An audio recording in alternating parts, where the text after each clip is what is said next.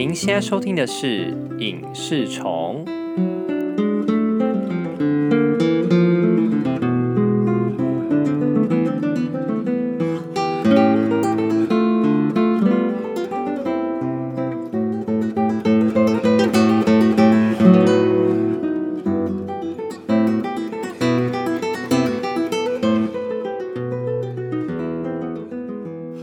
无论你是用什么平台收听本节目，都欢迎上 IG 搜寻 Movie and TV Bug，大家追踪起来哦。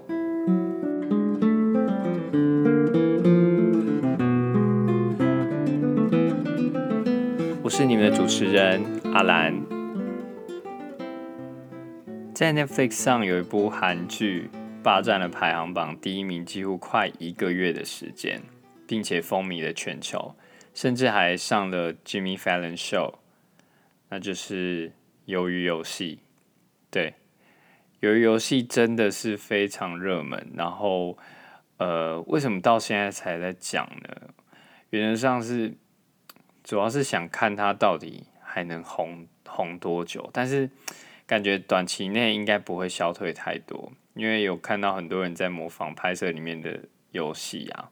然后近期 Running Man 好像也要做一集跟鱿鱼游戏有关的节目，那它带来的回响呢？除了上网络上有非常多的名和梗图之外，其实我觉得很特别的是，它让日剧《经济之国的闯关者》，我觉得也因为这样子，这股就是大家开始很喜欢这种游戏类影集的这种热潮，它《经济之国的闯关者》曾经在排行榜窜到第三名。对，其实是一个蛮有趣的现象。对，那我其实其实，在上架后不久就看完了，然后也是呃，算是一口气就追完。那对于这种闯关类的影集，一直都蛮有兴趣的。我主要会想要看它的关卡设计，还有它怎么刻画不同成员的性格。当然，还有很重要的是，它这个设计游戏者他的目的是什么？那其实类似闯关啊，或者是生存游戏类型的影集和电影其实不少。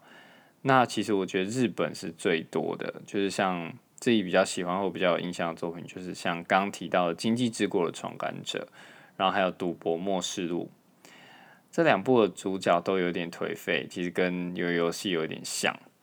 然后还有像是柯南里电影里面我最喜欢的贝克街的亡灵，它也算是闯关游戏。那美国也有小说改编的《饥饿游戏》，还有呃，最近哎是最近嘛，就是有上了第二集的那个《密室游戏》这样。那基本上你看这种名称后面有什么游戏哦，基本上就是这种类型啊。那我觉得由于游戏它会在短时间内这样串生的原因，我觉得其实是有它特别的地方。第一个就是很重要，我觉得是美术设计，它让你的那个视觉视觉上很丰富。那它除了场景上砸钱去打造之外，你可以看出它用心的地方，像是打弹珠那个场景啊，除了打造村落那种矮房的样貌，它也在灯光上设计了日落的天色，而这场的剧情啊，也配合了这样的景致。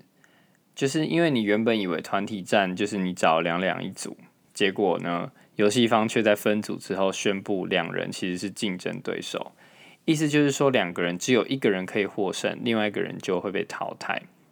淘汰呢的意思就是他会被枪杀。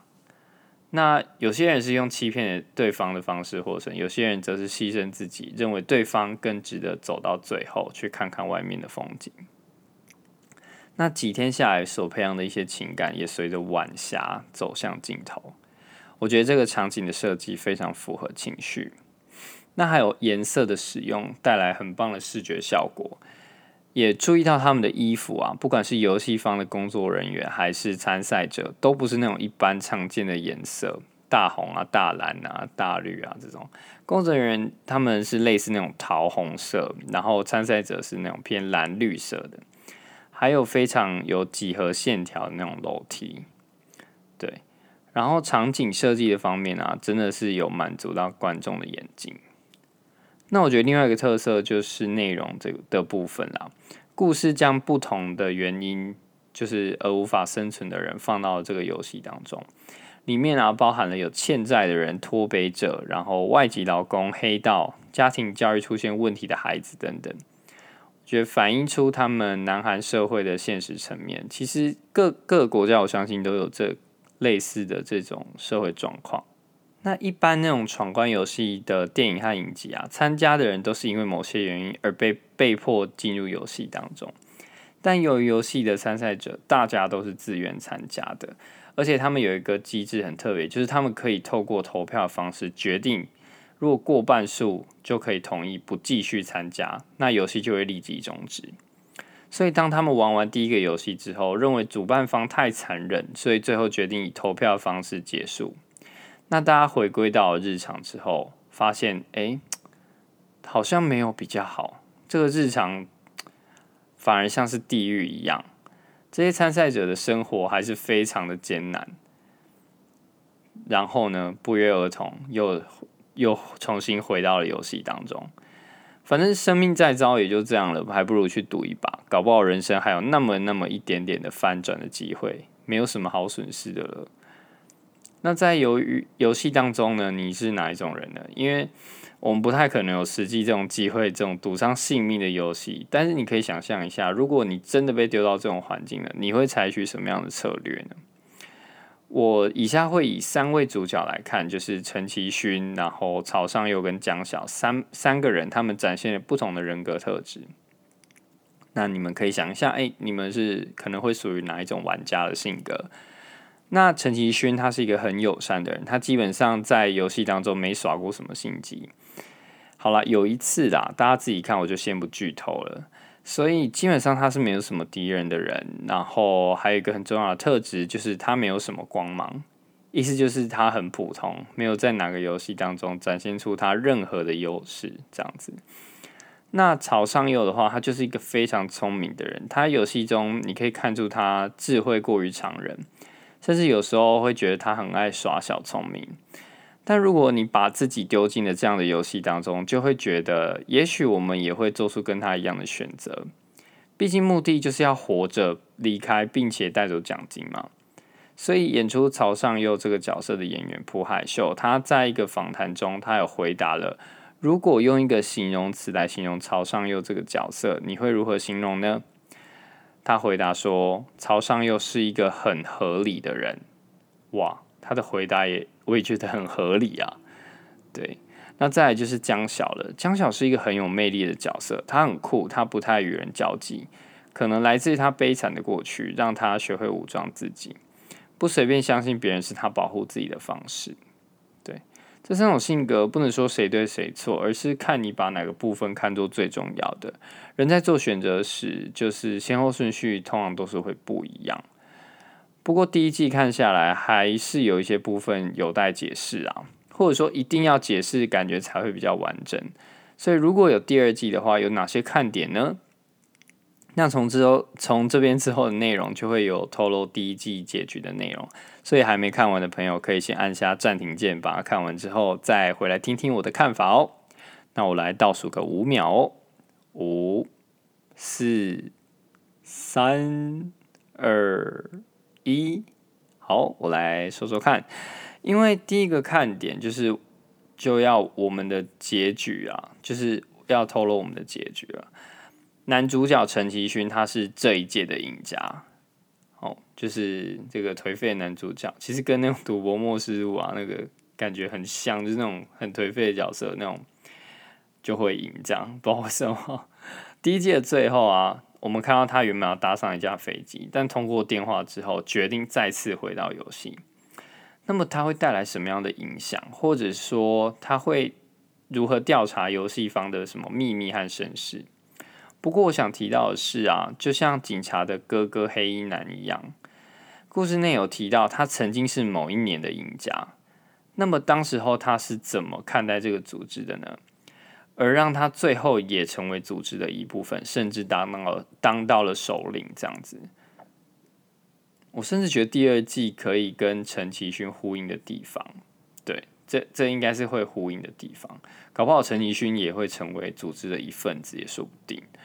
对，那再就是第二个看点，就是这个组织的由来到底是什么？第一季不太没有什么太多的琢磨，所以第二季会想看到这个组织组成的过程。在看第一季的时候，可能会觉得说迫于篇幅，不然我本来也很期待会交代这群工作人员他们是怎么来的。虽然他们正在做着我们认为很残忍的事情，但会不会他们其实也有苦衷呢？他们为什么来到这里呢？我觉得这些问题都是第二季可以期待一下的。最后是个是个人私心想分大家想跟大家分享的两个段落。先讲第一个，真的是有点令人生气跟不解，就是为什么玻璃要爆破呢？在三个主角通过踩玻璃的关卡之后。突然，他们身后的玻璃全部都爆破了，让让他们三个人都受伤。不是在比赛或游戏当中受伤，诶，而是在很意外，或是主办方突然想出的一个淘汰方法。也许他们觉得很有观赏性，但就观众而言，我会觉得有点太比较莫名了一点点啊。而而这个环节也导致了江小受重伤，行动不便，最后被朝商又趁虚而入，了结他的生命。以江小原本的身手，应该不至于落到这步田地啊，所以我觉得这一趴吼，真的会让人家有点生气啊。那么第二个段落就是要称赞一下编剧埋下了伏笔了。相信大家呃发现幕后大魔王是阿公的时候，应该也有些许的震惊吧。但应该也有不少人看到后面的时候，也有猜出来了。当你看到最后再对照第一个游戏结束时的画面。当时有人决定行使参赛者的第三个权益，就是经过投票，过半数参赛者决定终止游戏，游戏会立刻停止。当时第一个游戏结束的时候，有许多参赛者受到了相当大的冲击，也认为游戏方过于残忍，所以他们在投票的过程中，其实想继续啊，跟想终止的票数其实呈现拉锯的。而剩最后一位投票之前啊，比数是成了平手的状态。然而最后一位投票的人就是阿公。那你们想说，既然他希望大家继续玩游戏，他是幕后大 boss，那他应该直接按下反对啊？就是，诶，就是不是反对啊？就是他应该要继续让大家玩啊，所以他应该是不赞成，呃，不赞成游戏终止嘛？那。结果呢？他最后还是终止了游戏。一开始很难理解他这么做的原因，但是我觉得啊，他其实就是要让参赛者再次回到现实当中，让他们再次感受到如地狱般的现实生活。而到时候比较之下，就会觉得，哎，还不如放放手一搏。参加游戏虽然可能会丧命，但原本的生活好像已经不能再更糟了。搞不好运气好还能拿到奖金诶。对啊，这也带出了这部影集的核心。当现实生活已经令人失望透顶，就没有什么好失去的了。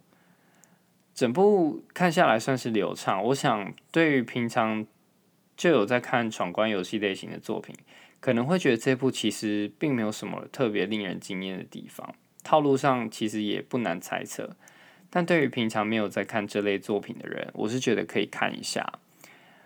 整个视觉上是非常丰富的，然后节奏上也不会拖泥带水，应该是属于一次可以直接追完的类型。最主要就是期待它第二季如何完整这些设定，希望能延续这股气势。